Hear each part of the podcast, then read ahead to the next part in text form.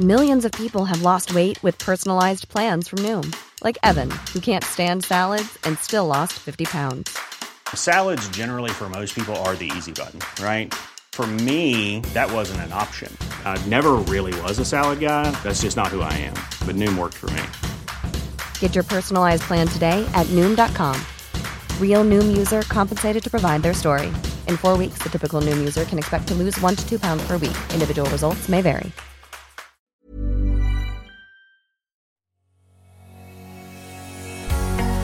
Bonjour et bienvenue sur le podcast Explore Japon. Le podcast qui explore le Japon sous toutes ses coutures. Des conseils voyages, de la culture ou bien de la vie de tous les jours en passant aussi par l'apprentissage du japonais. Partons ensemble pour ce magnifique pays qu'est le Japon.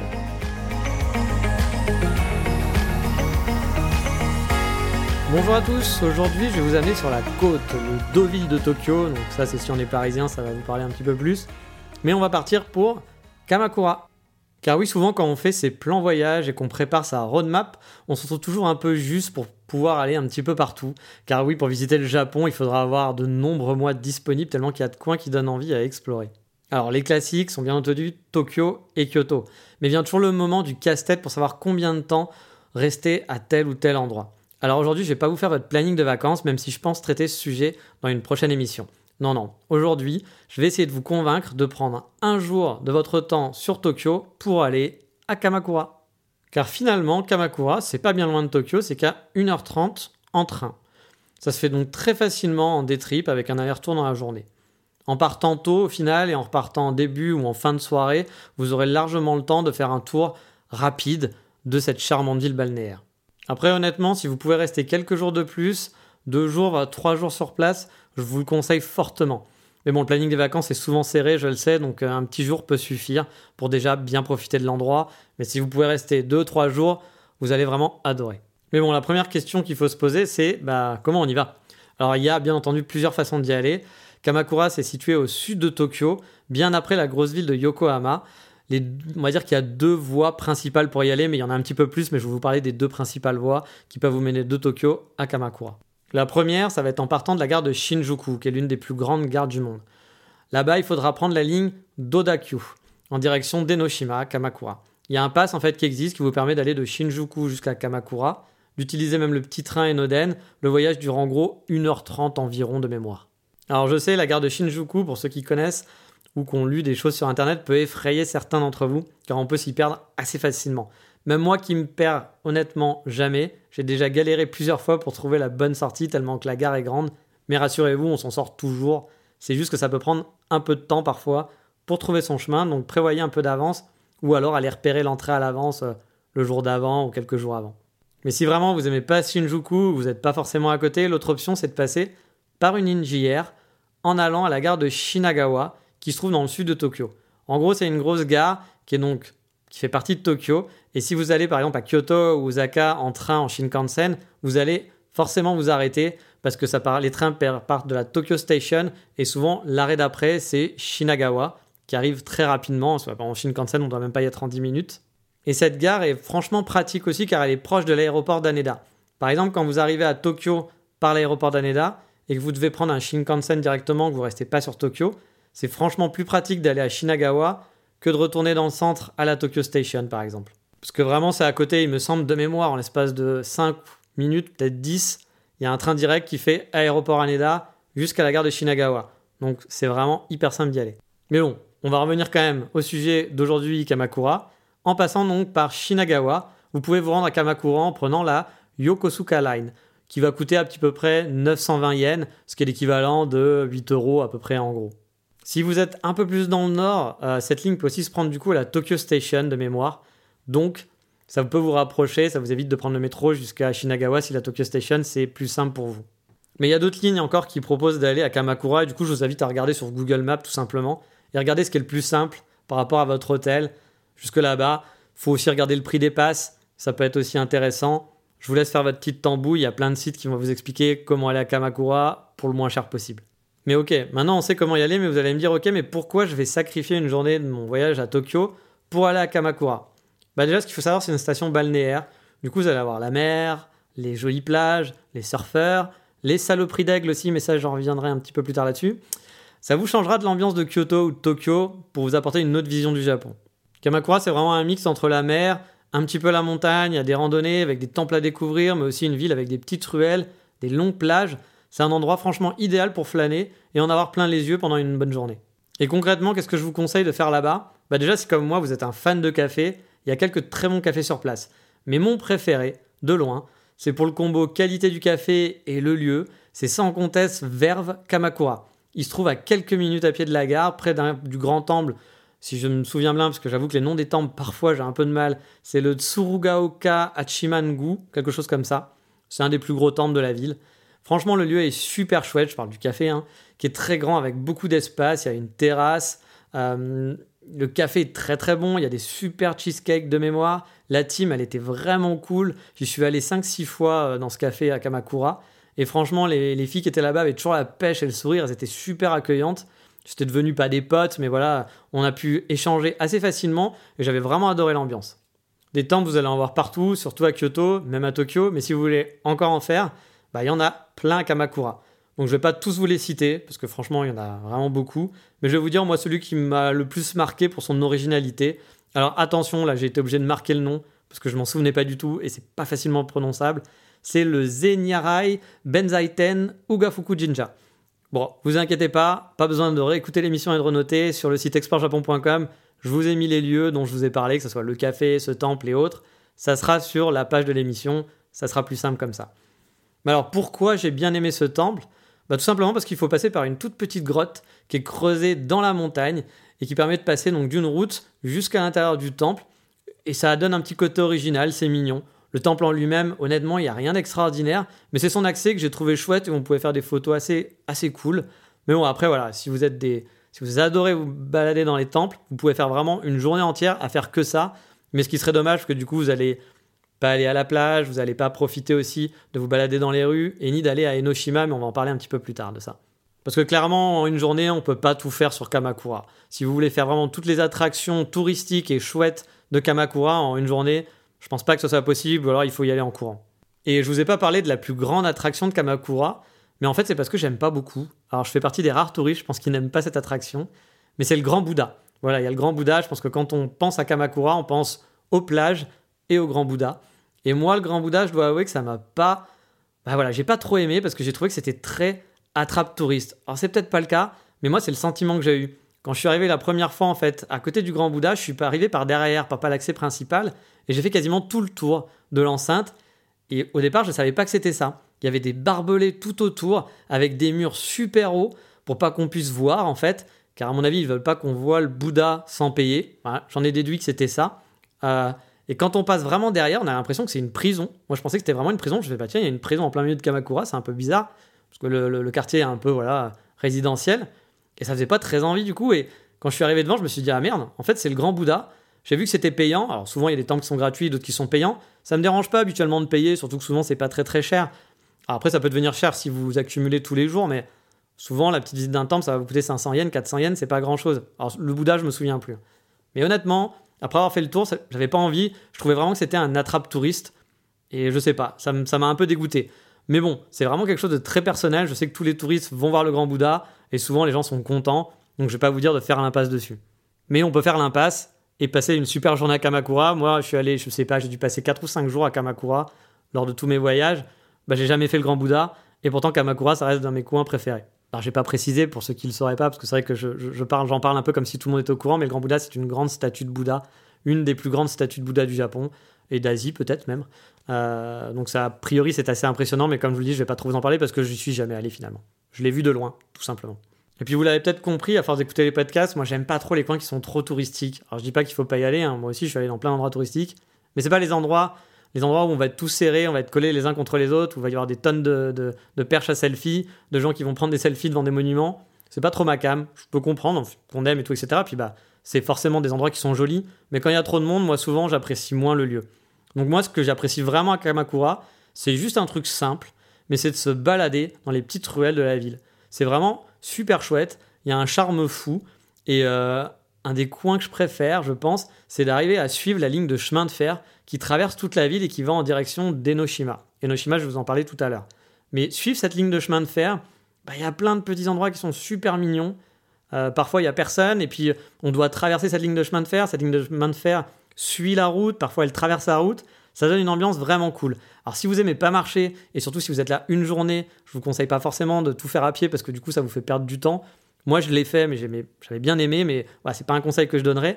Mais si vous voulez vraiment profiter de ce train, vous pouvez aussi juste prendre la ligne. Ça coûte pas très cher, et je crois que c'est même compris dans le pass dont je vous ai parlé au tout début.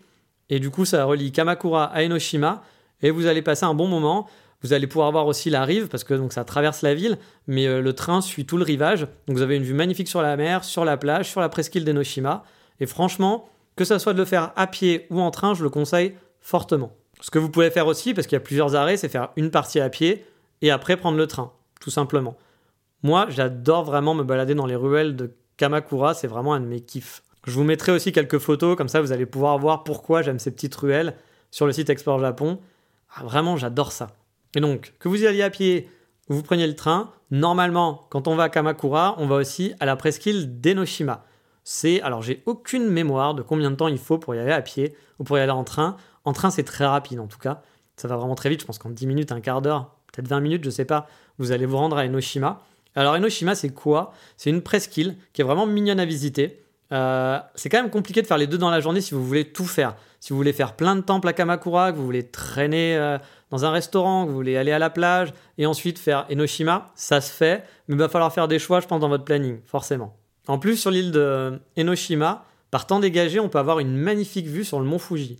Moi, j'ai fait une très jolie photo, je l'aime beaucoup, lors d'un coucher de soleil qui donnait sur le mont Fuji et je regrette pas d'avoir attendu 1h30 sur place, que le soleil se couche. Je savais pas en fait que sur place on pouvait voir le mont Fuji et en faisant le tour de l'île, on se balade dans des toutes petites ruelles qui montent, qui descendent. Enfin, c'est pas une île, c'est une presqu'île et euh, qui, bah, qui vont galoper tout le long de la, presqu'île. Il y a des très jolies vues et à un moment donné, j'ai vu le mont Fuji, je me suis dit waouh, en fait on le voit vraiment bien et je m'étais dit il va faire nuit dans à peu près une heure, une heure et. Je me dis ah, ça serait cool d'avoir un coucher de soleil. Donc j'ai attendu, je suis resté avec mon trépied, j'étais pas le seul, il y avait quelques personnes qui attendaient avec moi. Et euh, bah, c'était chouette, j'ai fait des très très belles photos et j'ai vraiment passé un très bon moment sur place.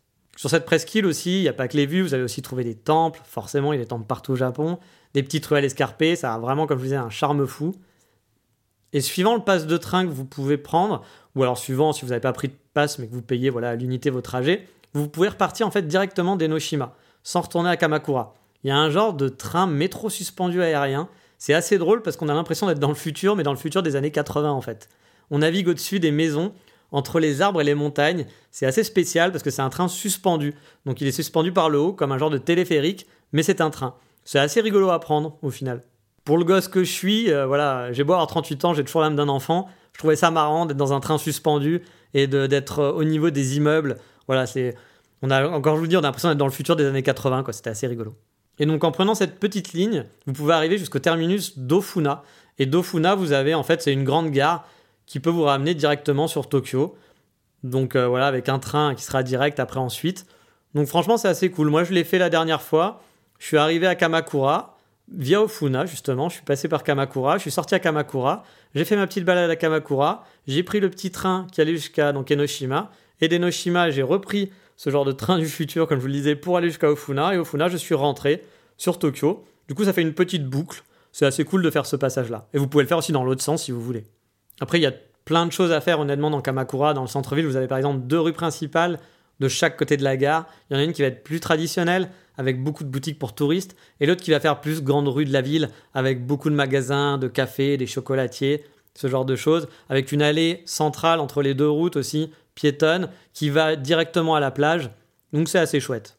Et si vous avez la chance de rester le soir, la ville va être beaucoup plus calme. La plupart des gens vont venir, les touristes vont venir pour passer la journée, ils vont rentrer le soir sur Tokyo. Du coup, si vous êtes dormé sur place, bah, vous allez vraiment pouvoir en profiter. Il va y avoir beaucoup moins de monde. Alors bien sûr, ça sera la nuit, mais vous allez pouvoir vous balader le long de la côte. Il n'y aura pas grand monde sur la plage. C'est toujours agréable de marcher le long de la plage la nuit. Les petites ruelles, peut y avoir plein de petites ruelles sombres, comme au Japon, on en trouve souvent. Et c'est super agréable. Il y a une ambiance qui est assez magique. Moi, j'ai beaucoup aimé. J'ai passé deux nuits là-bas et j'ai beaucoup aimé passer des soirées euh, sur Kamakura. C'était très très calme et très agréable, très apaisant. Alors j'ai pas de super plan resto souvent dans les villes parce que c'est pas forcément le truc. Je suis pas, j'aime pas en voyage faire plein de restos. Je préfère au final faire des cafés. C'est mon truc. Donc, mais là, là-bas, j'avais quand même testé un restaurant qui s'appelait la Cochina des Gen. Alors, comme vous vous doutez, vu le nom, vous n'allez pas manger des sushis sur place. C'était une cuisine assez italienne, avec une ambiance assez italienne. Mais euh, voilà, le chef était japonais et c'était assez cool parce que c'était un petit peu en ambiance izakaya, c'est-à-dire que vous aviez euh, un grand comptoir et vous aviez accès directement à la cuisine du chef. Donc vous voyez le chef bah, faire à manger devant vous. Du coup, c'était assez cool. J'avais bien mangé de mémoire et euh, c'est dans le centre, pas dans le centre centre-ville de Kamakura, mais pas très loin. Donc bah, je vous mettrai pareil le lien.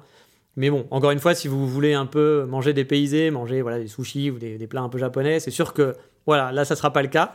Mais bon, quand on est en voyage, on n'a pas tout le temps non plus aussi envie de manger euh, que japonais, 100% japonais. Moi, en habitant au Japon, je ne mangeais pas que japonais.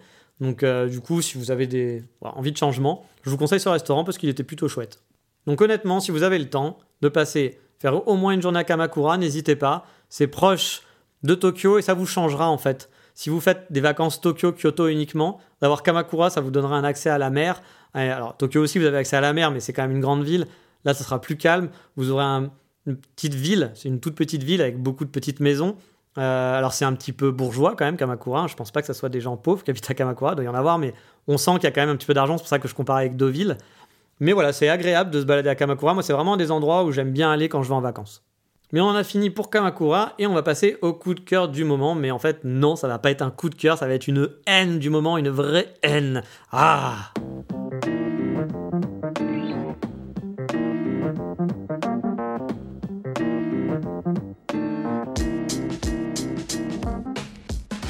Ouais, j'ai un coup de gueule, un truc qui me tient vraiment à cœur au Japon, un truc que je déteste et qui est présent à Kamakura, c'est ces putains de saloperies d'aigles. Alors désolé pour mon langage, mais je déteste les aigles au Japon.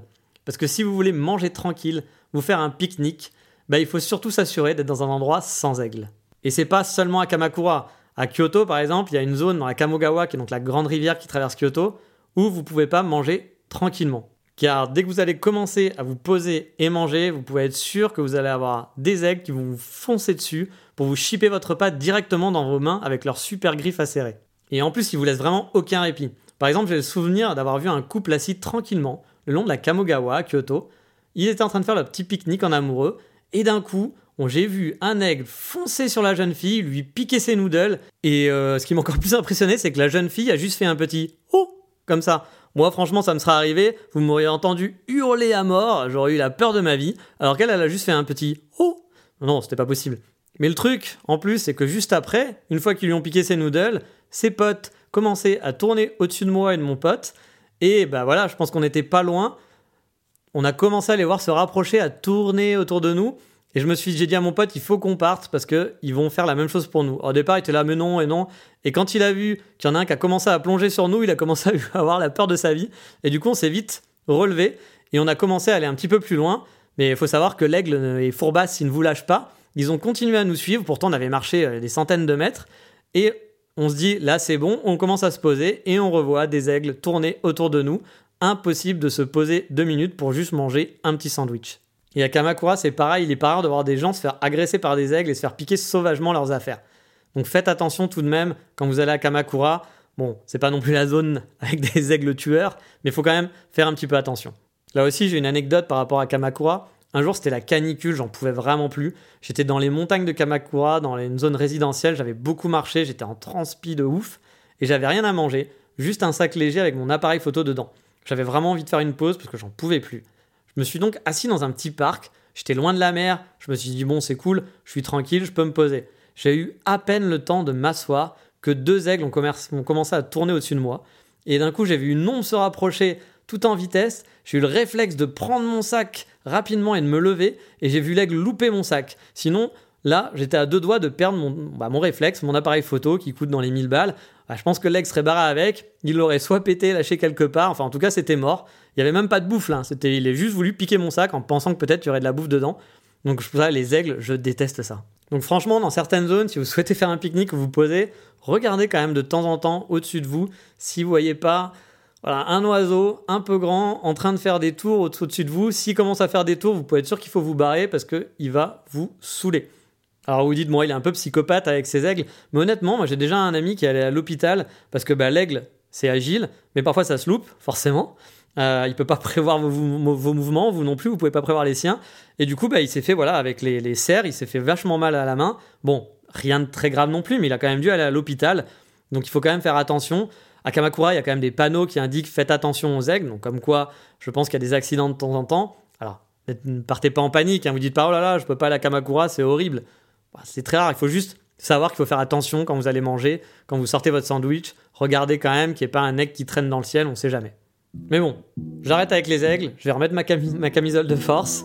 Je vous dis à bientôt pour le prochain épisode où on parlera pas d'aigle, promis cette fois-ci, mais d'un petit quartier dans une banlieue de Tokyo que j'aime beaucoup, où vous pourrez passer vraiment une belle journée. Mais ça, ça sera dans le prochain épisode. Je vous dis à bientôt. Ciao, mata!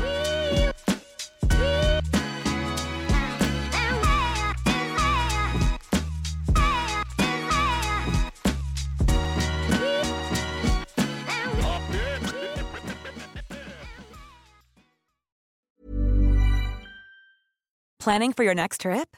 Elevate your travel style with Quince. Quince has all the jet setting essentials you'll want for your next getaway, like European linen, premium luggage options, buttery soft Italian leather bags, and so much more. And is all priced at 50 to 80% less than similar brands. Plus, Quince only works with factories that use safe and ethical manufacturing practices. Pack your bags with high-quality essentials you'll be wearing for vacations to come with Quince. Go to quince.com/pack for free shipping and 365-day returns.